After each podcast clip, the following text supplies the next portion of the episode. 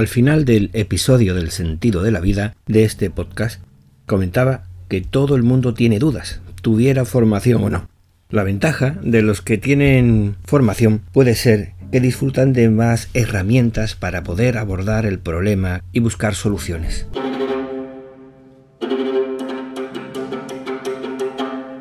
La cuestión es que la experiencia me demuestra una y otra vez sobre los que tienen formación, es decir, supuestamente educación, es que esta no pasa realmente por ellos, sino de ellos. Están titulados, pero no aplican lo que aprenden, ni saben, y los que citan constantemente a autores no se les escucha salir de sí mismo ninguna reflexión personal.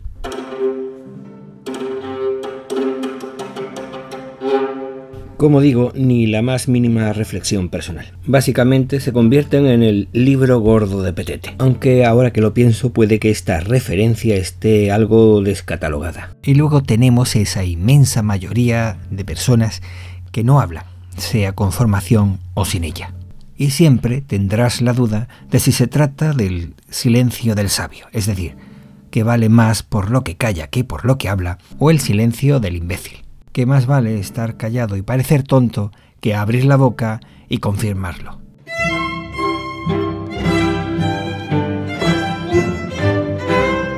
Muy buenos días, yo soy Víctor Gabriel y esto es el podcast El Extra de Argifonte donde expongo quizás reflexiones algo más profundas. No sé, eso también depende de cada uno. Bueno, comienzo. Bienvenidas, bienvenidos al Extra de Argifonte. Volviendo al tema de marras, sí, al sentido de la vida. Puede que a algunas personas les ponga nerviosos y a otros les parezca como una pérdida de vida. Bueno, quiero decir pérdida de tiempo. Al fin y al cabo es un hueco con el que vivimos todos. Unos lo sufren a diario y otros solo en momentos puntuales de crisis. Algo que me ha dejado sorprendido es encontrar personas que no quieren pensar en ello. Y es que consideran que es una pérdida de tiempo pero te lo hacen ver de una manera que se les nota muy molestos. No les ven sentido a la vida, pero lo que más les acongoja es pensar que no hay vida detrás de esta. Esto les genera una ansiedad casi enfermiza.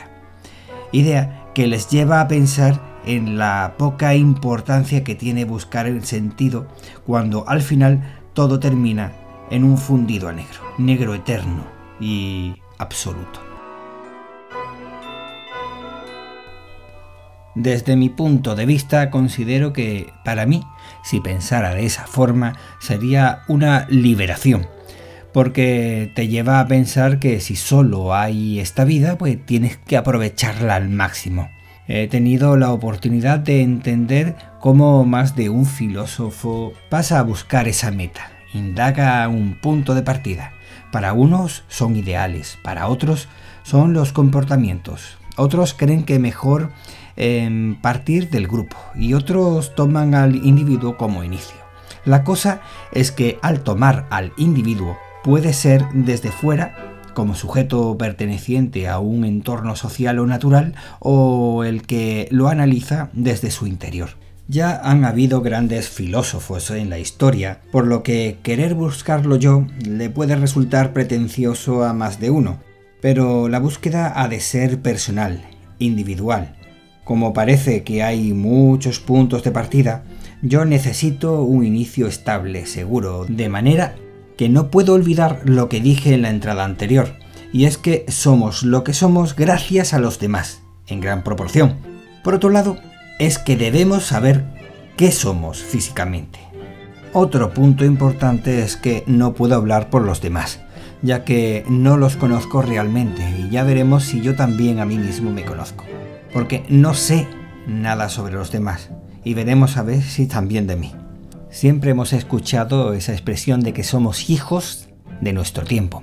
Y resulta que sí, yo también debo ser hijo de nuestro tiempo y aunque me he negado a leer a muchos autores al respecto para no contaminarme de ellos, seguramente de alguna forma me ha llegado, de forma indirecta seguramente, a alguno de sus puntos de vista y cualquier cosa que diga podrá ser utilizado en su contra. No, no, esto no es... Esto es de otra cosa.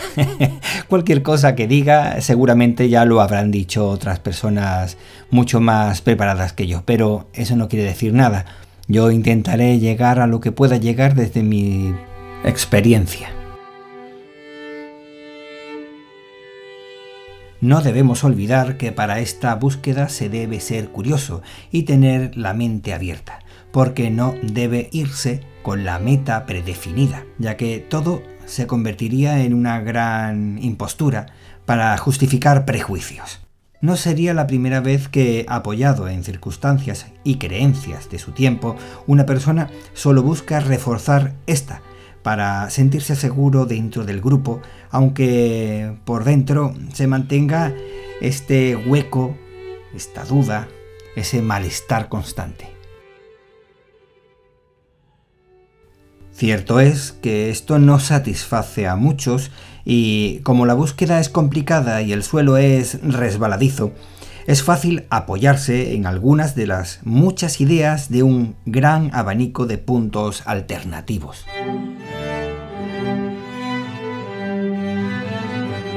¿Qué nos puede o les puede llevar a esto a algunas personas que se encargan? No sé. Eh, la necesidad de una respuesta diferente, la de, bueno, no sé, la que sea, o sobresalir, o convertirse en un referente, o porque se considera o le consideran una enzima social, o un virus con cierto carácter disruptor. Puede ser que haya genios capaces de tomar ideas existentes de aquí y de allá y ser capaz de relacionarlas, eh, aunque sean conceptos aparentemente inconexos u opuestos como el agua y el aceite, o bien capaces de, de parir una nueva y a partir de ella desarrollar la teoría que explique lo que somos. En esta larga búsqueda sostenida en el tiempo, los han habido preocupados en colocar como punto de partida a la materia de la que estamos hechos. A partir de ahí ha comenzado un camino hasta llegar a mundos ideales y celestiales, pero me temo que más guiado por mapas dibujados en su imaginación que por la experiencia misma. Y puede que, por el temor de una más que probable no existencia a otra vida tras esta. Y es que no hay que olvidar que para muchos el miedo lo puede todo. Como digo, ha sido y es una búsqueda sostenida en el tiempo, cuando no han sido miles, al menos cientos de años volcados en encontrar una respuesta plausible.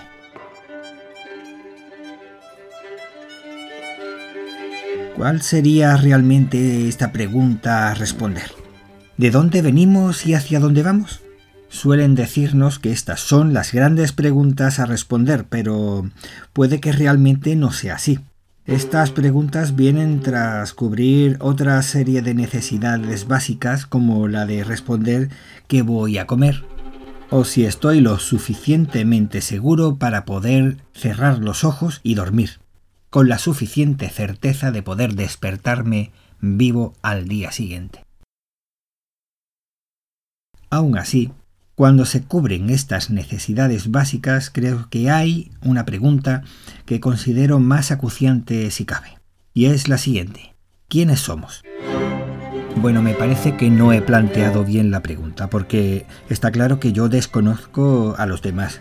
Y si los demás son personajes, son productos de una renderización de mi mente o de la mente de una mente superior. Así que debo formular realmente la pregunta de nuevo. ¿Quién soy? Y aún así, tengo que volver otra vez a decir. Es que antes de plantearme nada debo de decir que hay muchas personas que conocido buscando realmente no la pregunta, sino esa ataraxia, esa tranquilidad espiritual, eh, más que buscar la verdad, porque puede que la verdad cuando la encuentres no te guste. Esto les ha llevado a una serie de respuestas curiosas. La mayoría de ellas pueden agruparse de forma que algunas sitúan al ser humano como un animal dentro de una naturaleza. Otros como al ser humano ajeno a los animales y a la naturaleza. Y también como los animales dentro de la naturaleza pero ajena a ella y a otros seres vivos a la vez. Me lo expliquen. Por otro lado, y dentro de esta búsqueda también están los que, siendo animales dentro de un ecosistema, poseemos una existencia, bueno, dicen que poseemos una esencia diferente a los demás, eh, algo así como un alma, o directamente dicen alma. Ese alma que antes solo lo tenían los hombres blancos, luego los hombres y mujeres blancos, luego los indígenas, y terminar teniéndolo todos los seres humanos, que marcan una diferencia respecto al resto de seres vivos.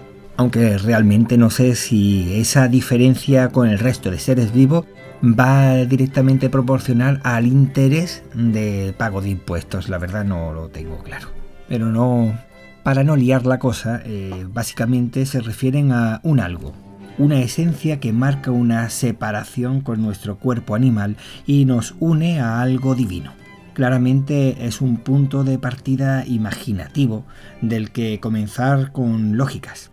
Partiendo de esto está el que ha llegado a ciertas conclusiones en la que esa esencia de uno mismo podía separarse del mismo cuerpo y situarlo en una sala oscura y sin límites en la que flotamos solos en un vacío. ¿Hay alguien ahí? ¿Hay alguien ahí? ¿Hay alguien ahí? ¿Hay alguien ahí? En fin, curiosa, interesante, ingeniosa y hasta deslumbrante imaginación cartesiana que no me ha dejado satisfecho. Solo puede dejarte satisfecho parcialmente ante una duda vital. Como diría alguien conocido, esto no hace otra cosa que dar de comer a un monstruo con la única intención de que no te devore, o por lo menos que seas el último en ser devorado. ¿Tendré que buscar otro punto de partida? Mm, ¿Será la pregunta el punto de partida en sí? ¿La pregunta de quién soy es la correcta para comenzar mi búsqueda? ¿Y si la pregunta real es qué es la vida? Para esto yo creo que lo mejor es irse al diccionario y mirar lo que pone. Y según el diccionario de la lengua dice que la vida es una propiedad que permite evolucionar, adaptarse al medio, desarrollarse y reproducirse. Bueno, aquella cosa o conjunto de cosas que disfruta de esta propiedad. Eh, ¿Que es una cosa o conjunto de cosas? Pues supongo que se refiere a la materia, una materia agrupada que posee esta propiedad. Pero ya que estoy con el diccionario voy a buscar lo que dice que significa propiedad. Vamos a ver, ¿qué es una propiedad? Pues una propiedad es una cualidad que posee algo. Espérate, vamos a ver. Una propiedad que posee algo. Fijo que como se enteran los bancos, nos quitan las propiedades o nos la hipotecan y al final terminamos con una cualidad hipotecada. Aunque vamos al ritmo que vamos, bueno, no voy a liarme más. Esta abstracción hacia los conceptos es, interesante, pero la veo como una huida hacia algo lejano de la realidad. Aún así, es lo más palpable, real y parecido a lo que realmente puedo tener. Dando por válido el concepto de vida, tendría que preguntarme realmente quién soy. Pues todavía estoy muy lejos para poder responder eso, ya que creo saber qué soy, y parece que soy un conjunto de materia ordenada y organizada que posee la propiedad de la vida. Esto quiere decir que evoluciono, me adapto al medio, me desarrollo y me reproduzco. Aunque realmente para cada una de todas estas cosas necesito a otros individuos como yo. Pero creo que esto lo continuaré en otro momento. Pero está visto que somos lo que somos gracias a los demás en gran medida. En fin, pero no quiero liarlo más, así que entre el podcast del sentido de la vida y este, sé que ese sentido de la vida debo ser yo quien se lo dé. Y así evitar las ideas de otros y, si no funcionan, poder culparlos. O por lo menos ser consciente de que soy yo al fin y al cabo el que he decidido aplicarle esa idea que no era mía. Por otro lado, la pregunta fundamental es saber qué soy y lo acabo de responder ahora mismo. Espero que te haya resultado interesante la disertación de esta materia con propiedad y no de una propiedad con materia, aunque espero que sí, al menos con criterio.